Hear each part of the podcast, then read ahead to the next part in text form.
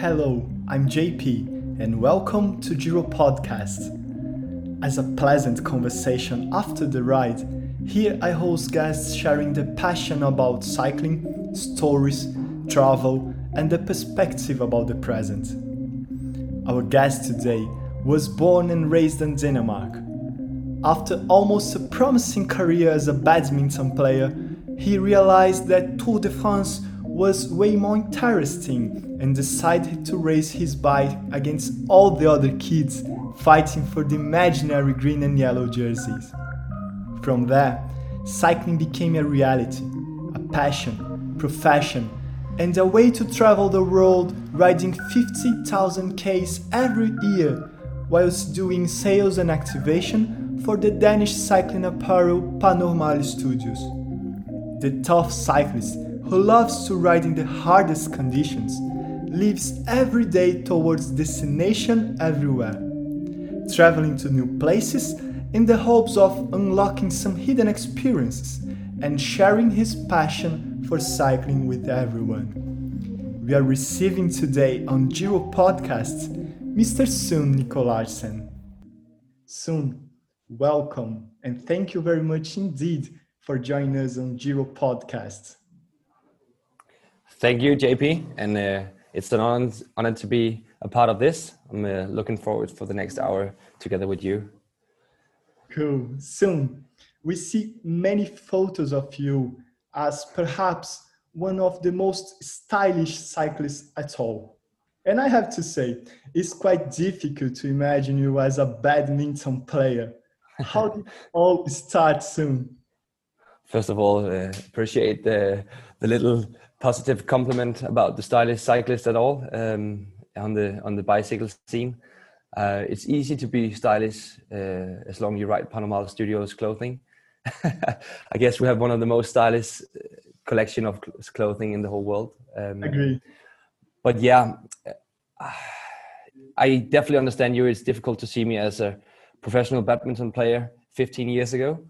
Um, but as you know, everything when when you're a kid, you you want to do you want to try everything. You want to both playing football, you want to play tennis, you want to play badminton. I think I've been through ten different kind of sports disciplines, and um, when I moved to Copenhagen uh, ten years ago, um, I realized that um, I wanted to try something else, and I found out that Copenhagen was a big cycling city. So I was sitting one down uh, one day um, at a at a local cafe and talked with a guy. He said like, oh, "Have you ever done the the Alpe d'Huez?" I said, "No, I I just seen it every year in the Tour de France." So no, I, I haven't done it. Uh, but if you tell me that we're going next next month, I, am definitely keen on it. I, that would be my dream. Um, and we were five guys that wanted to do something special because one of my friends, his girlfriend got cancer. Um, but yeah, she's health again now. Um, but we wanted to do, we wanted to do this project in cycling to do something special for the people who have cancer and we wanted to do this charity thing to collect money for the families who have kids with cancer and the big goal was to go to france and do the big amateur racing it's called la marmotte it's uh, 175 kilometers during the French Alps uh, and 4,500 meters of climbing. It's a um, it's a big effort. Uh, it's a big challenge, especially when you only have been racing on your bike when you were 10 years around in the neighborhood, beating all the other kids on the street. Um, but yeah, I bought my first bike um, as a as a grown up man. It's like eight years ago, I guess and uh, start training. I cut all alcohol for eight months, and I do really structured training to be ready, and also on the same time collect money for this great uh, foundation of um, like collecting money for the families with uh, kids who got cancer. So yeah, I was training pretty hard for eight months, and uh, I did really, really well at the La Marmotte. Um, I, everybody told me, yeah, you have to ride 5,000 kilometers before you're entering the, you, you can finish this. And, and I only did like 2000, I guess. And I thought I was the, the big champion on a bike. And uh, it seems like I actually was.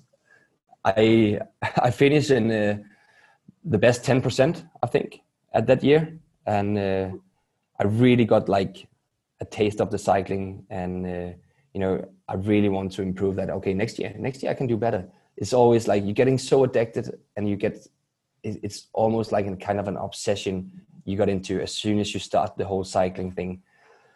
So yeah, that was how it all started, and then from that point, I just like uh, upgraded everything you had in your your closet. You upgraded your bike, and it, never takes an end. Um, and now, yeah, eight years later, it's become a profession for me.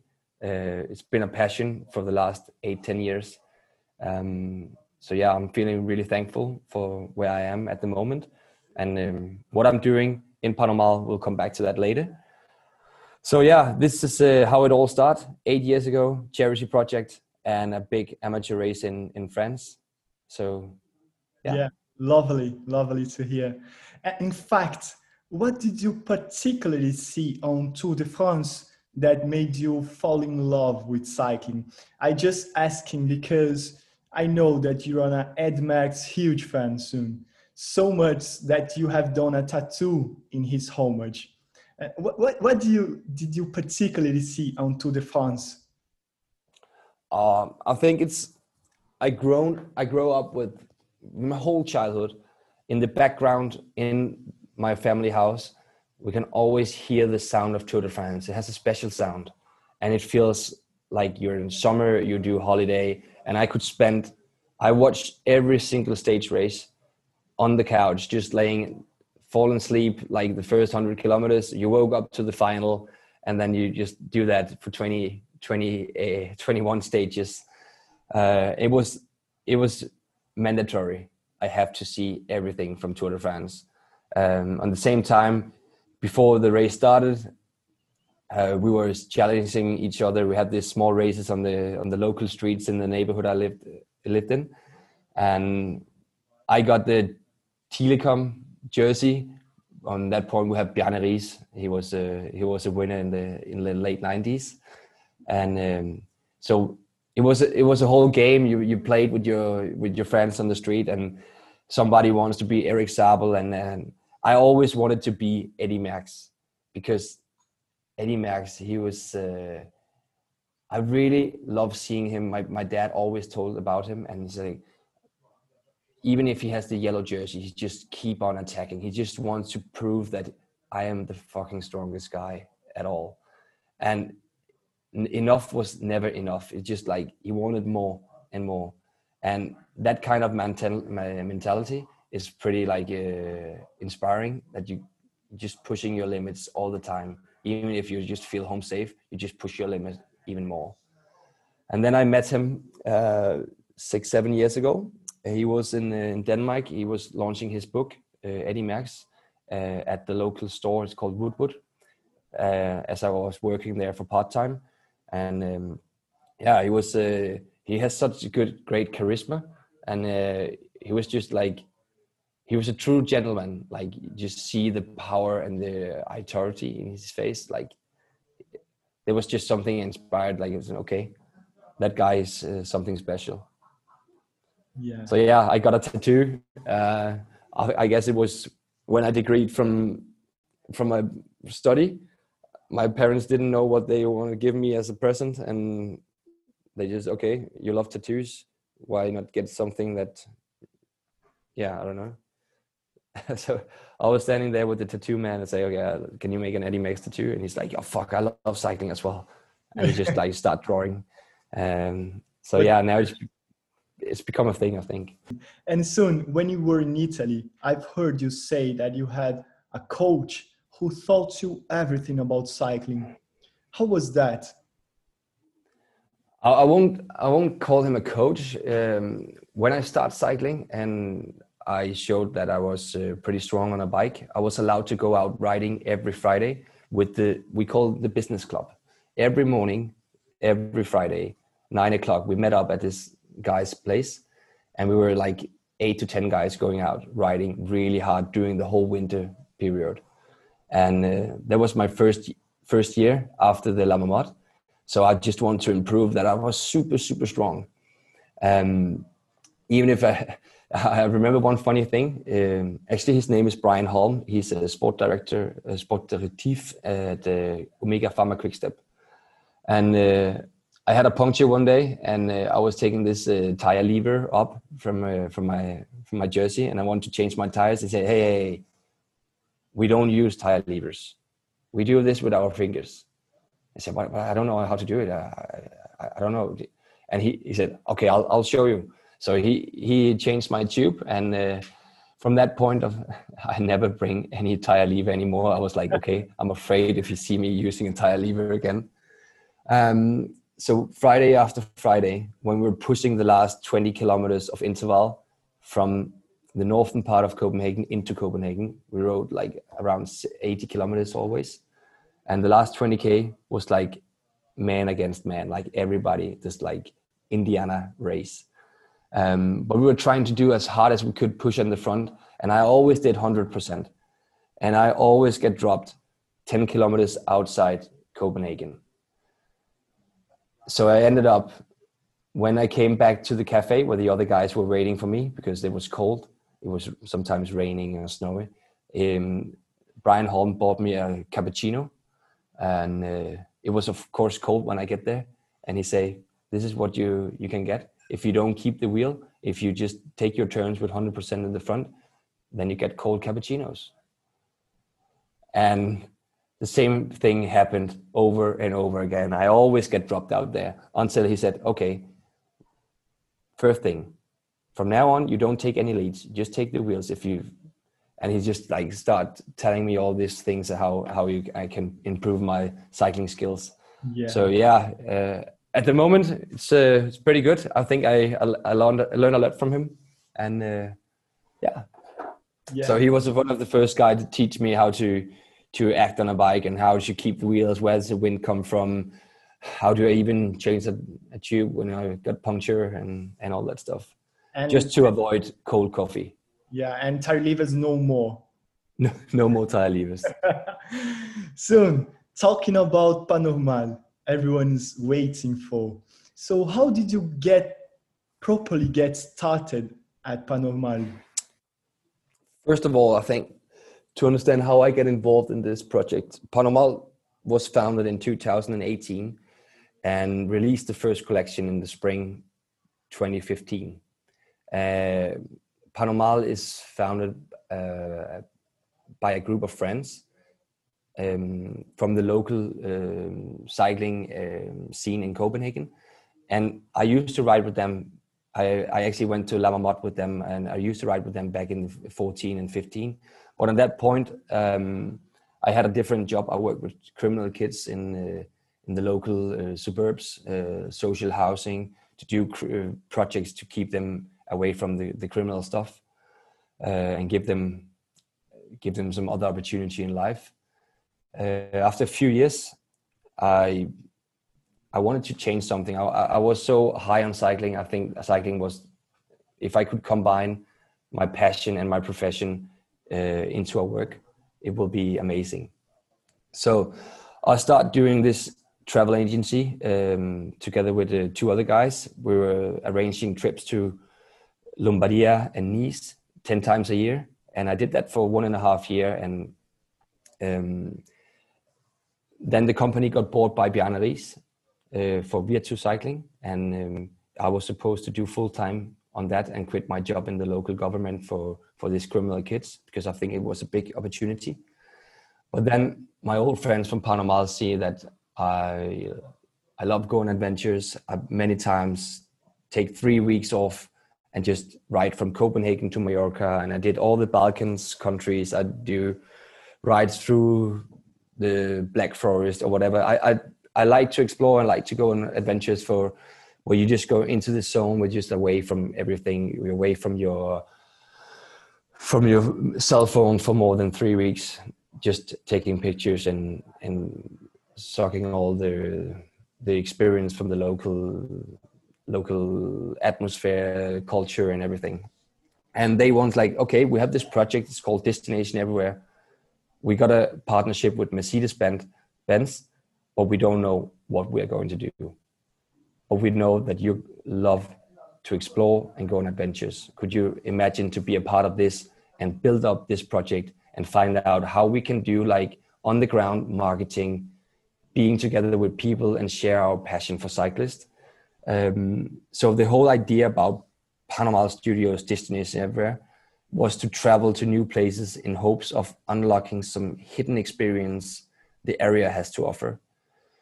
You can achieve some memorable experience in these places, like by traveling to its major cities. Uh, exploring has always been found that the best places to uncover the most personal experience is on a bike with friends along the roads that permit from these populated build-up cities and cross the frontiers into the isolated outlying expenses where you often end up learning more about yourself and than the place you are visiting Amazing. i guess that was the whole idea and about the destination everywhere yeah actually Sune more than a brand that brings a fashion look to cycling performance you you have described uh, what does Pas Normal believe with the motto destination everywhere. So destination everywhere is open yourself for ad- adventure to go into the the wild and, and doing more than a marketing behind a Mac. You are and, the field, you are you are living the brand, you are listening the people, and and this is is destination everywhere. It's a kind of it is. It is. First of all, um, we decided to. We have we haven't done it before, so we we wanted to, to figure out what what makes sense for us. But the whole idea is to meet people on the ground, share some great cycling experience with true Pas Normal uh, followers. Um, we want to give something back to the people who support us as a brand. And also, on that point, when we did it, we wasn't that big, but I think we definitely have potential, but we also need to like build up some brand awareness in, in especially Europe. We need to be seen on the on the cycle in the international cycling scenes, and also the destination everywhere is like a true content canon. You know, it's you you can you do so many great stuff out there. You do these adventure trips where you travel from A to B to C, some like kind of the, that concept rides um, and inspire other people to buy into the brand and be a part of this bigger uh, identity uh, as we as a brand like offer the people. Um, it's also like an, an, another kind of tool that we can visit all our retailers. We can be uh, physically at different retailers and do like local activation. We can gathering people together and and share a great ride and great beer afterwards or whatever and talk about cycling talk about the brand and we talk about how we design who we are as a person and how we work. Um, i think that gives people like a closer connection to Pas Normal that we we want to meet people out there. We want to we want to be together with our the other like cyclists. Indeed and i think Sune you guys have done such amazing job from marketing perspective that you have an aspirational brand. At the same time is close to people. Feels like i can cross you or ashley or everyone from Pas Normal in the road. Sometimes oh this is guys from Pas Normal so feels like you are so close to customers to clients and became a, a nice relationship with something is not far away from you at the same time and you get very close to that. So talking about you guys i mentioned ashley and a huge hug from for you ashley. I know everyone in the office absolutely loves racing and you even organize your own. Being honest Sune who usually wins? Uh, it's not a fair question isn't it? No. Um, if we if, if you promise me that no other from the office will hear the podcast, I will let you know that I usually win. um, uh, no, it depends. We have like we have this kind of like office championship two times a year, even on a cross bike and on the road bike. And we are right now 15 employees, and we have 14 people who rides the bike. It's a kind of mandatory that you have to ride your bike if you're working in Pas Normal, um, because yeah, it's just a part it of it. it. It makes sense. Yeah, it, that's the right word to describe it. But yeah, we we're pretty strong. Everybody on the bike. We uh, actually during the whole winter season we only work four days a week. Um, every Wednesday it's a office ride so we have meetings like a catch-up meeting in the morning, and then we we spend the rest of the day in the forest on our gravel bikes, cross bike, whatever. Uh, it's another way to be together on uh, as an employee and as colleagues. You have different kind of conversations out there, and it's just like building up a stronger uh, colleagues uh, relationship to your colleagues if you have those kind of um, experience together. Um, but yeah, who wins. I don't know. Last time it was Casper. Uh, he's the strongest guy in the sprint.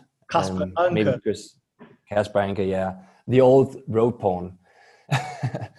um, yeah, so yeah, say, I just saying Sune because you have won the last one, not yesterday, but the previous one with the such bonkers power average. I, I saw in your Strava and your stuff. It's it's tough to to ride against all the, the guys. It's not the, the kids of your childhood, but they are tough enough, isn't it?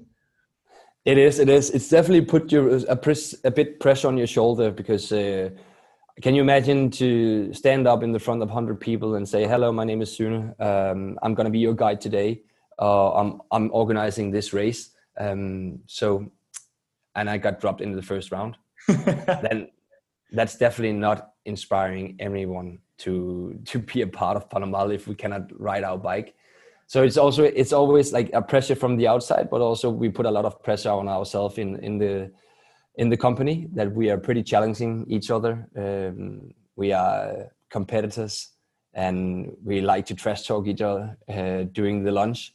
And uh, two or three hours later, we're sitting on the bike together and trying to kill each other in every single city sign sprints or intervals or whatever it's a yeah we just like to improve our our skills on the bike and if we can drop someone outside the city as I used to be when with Brian Holm in the eight years ago, uh, yeah, I yeah. feel I, I feel I feel that's uh, the way to go to to always like improve yourself and be better. Of course, through races. So you're talking about plus one race or the camel? Uh, which is basically the difference between both? So two years ago, we had this. Um, uh, if, if Pas Normal is a race brand, we want to put ourselves in that league and say we are we are race brand. We are for fit people. We we really like to ride our bike, and it's a race brand. So everybody organizing group rides, nobody organize races and that's more into our identity. Of course, we do group rides as well, but to put another um, another thought on it, on like uh, find something else to do something different than other people are doing, we want to re- we reached out to our retailers and say, okay, we would like to organize a race, but we won't do it without you because we want a plus one means that you as a retailer you take your 50 best customers give them a special invite and they can invite a friend to this race with Pas Normal. It has the concept, it's one hour of racing with 20 minutes master start. So we always, everybody gets something out of it and we can, yeah, chat a little bit and get some content out of it. And then it's 40 minutes plus another round. Um, doing a race with 100 people. Um, and that's just a concept we improving from city to city where we have retailers that have the customers that think that could be nice to do some races. Uh, it's just a friendly race but of course uh, as you see the level the, the, the, the level of the level of the riders are insanely high. Um, so yeah you mentioned my my power and my my watt um, i guess i pushed 385 watts for an hour last time we did the race and uh, yeah, it's uh, the level of is just like insanely high, and it's just funny, and everybody wants to beat the guys from Pas Normal and uh, it's just a really fun day. So that's the that's actually what Plus Runner Races is about. It's just to to give the best customers in the different kind of retailers uh, a great experience and a closer connection to the guys from from from Pas Normal. Um, the camel is kind of a new thing we think could be interesting, especially during this Corona crisis. Uh, we were not allowed to gathering together 100 people during a race. So what we choose to do is give, we organize the race that we say, okay, 50 people, you have to collect a team with four people on each team, and then you have like 10 minutes uh, between each start, and then you have a, long, long route. But you don't know the route. You get the route 12 hours before, and then you just do it as fast as you can. And there's different like Strava intervals on the route. Then you can improve how good you are. And it's it's a long team time trial, um, and on gravel, mostly gravel. So that's another concept. We also want to to go into the gravel scene and trying to to to be on top of that. So we think this the Camel Project race um, will be really great, and hopefully we can uh, we can ex- ex- ex- expand it to to different places next year. I see definitely big potential in the gravel scene.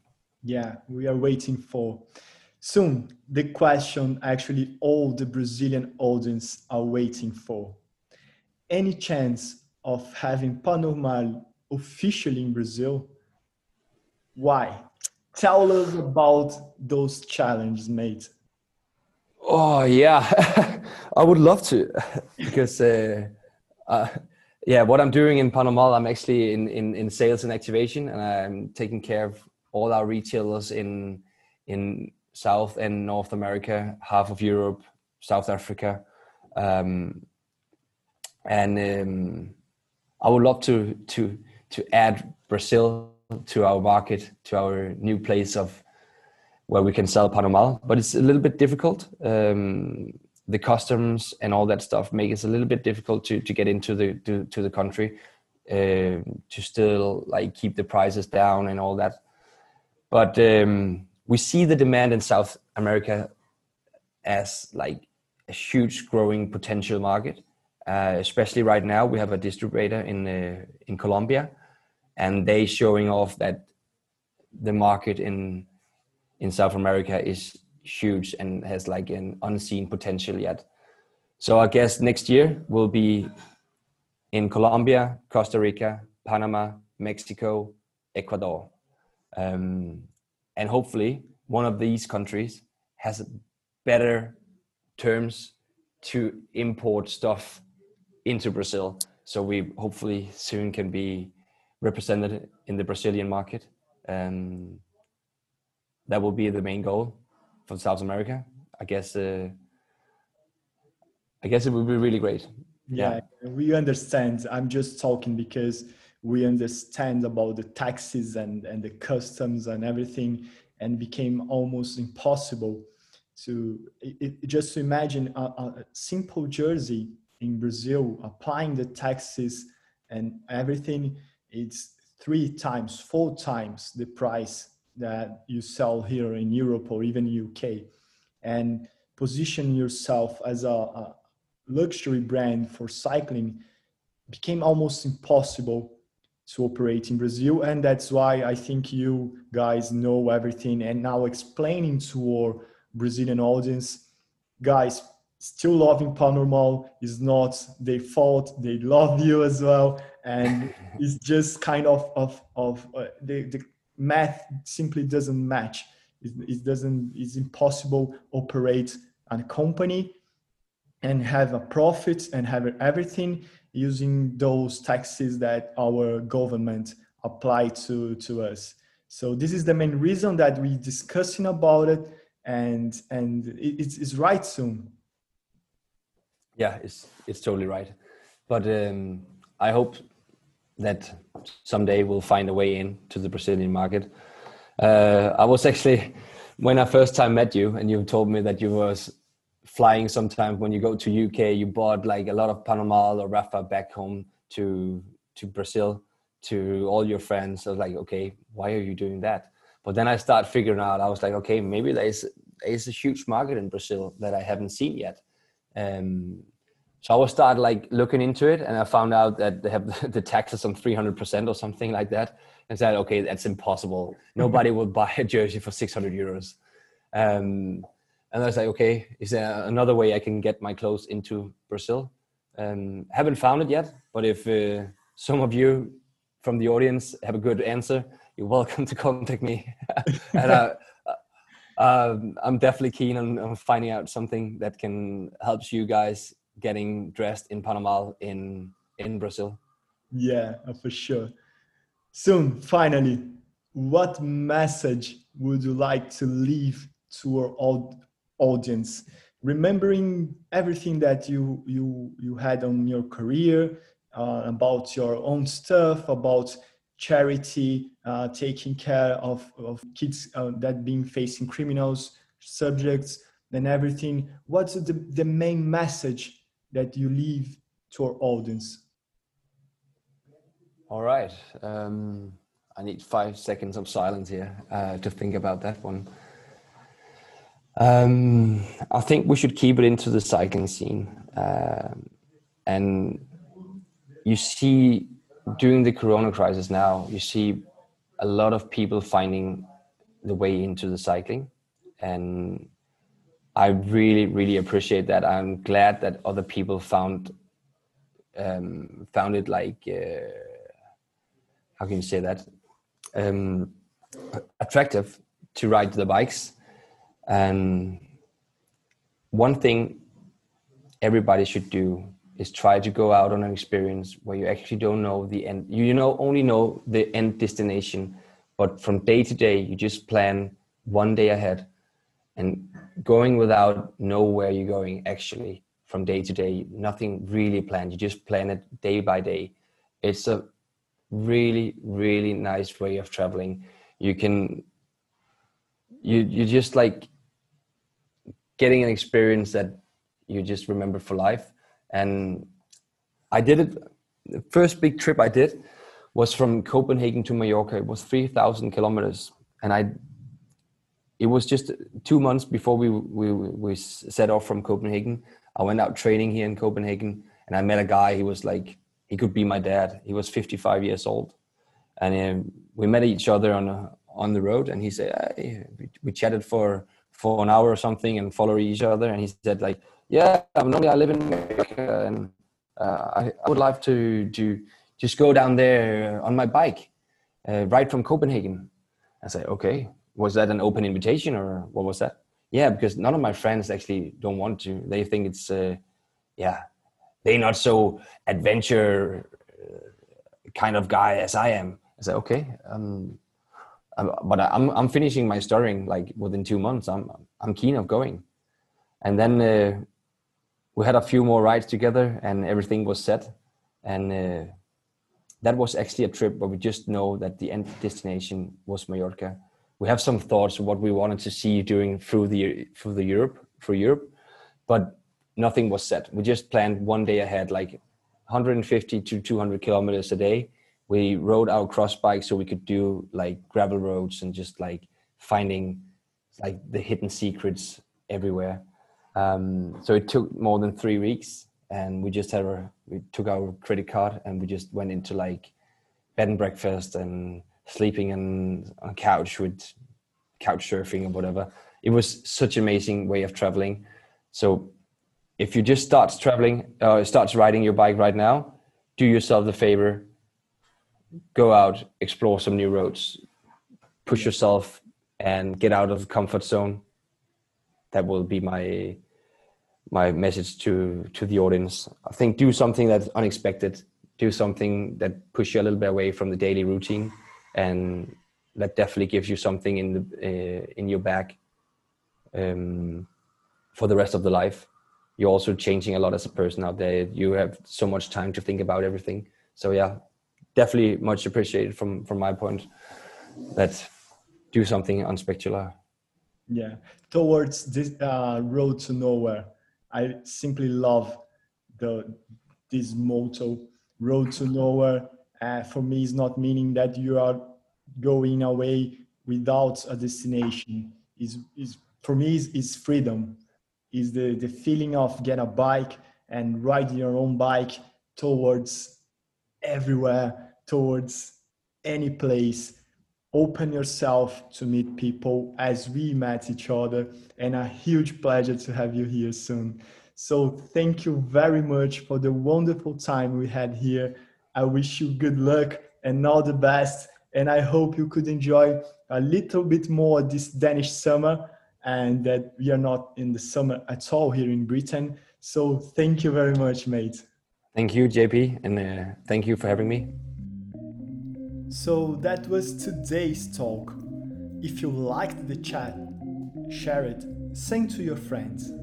If you have any suggestions that can help us grow, send us a message on Instagram at Giro Podcast. See you on the next episode and remember, roads and headphones simply don't match. Leaving to listeners after the ride.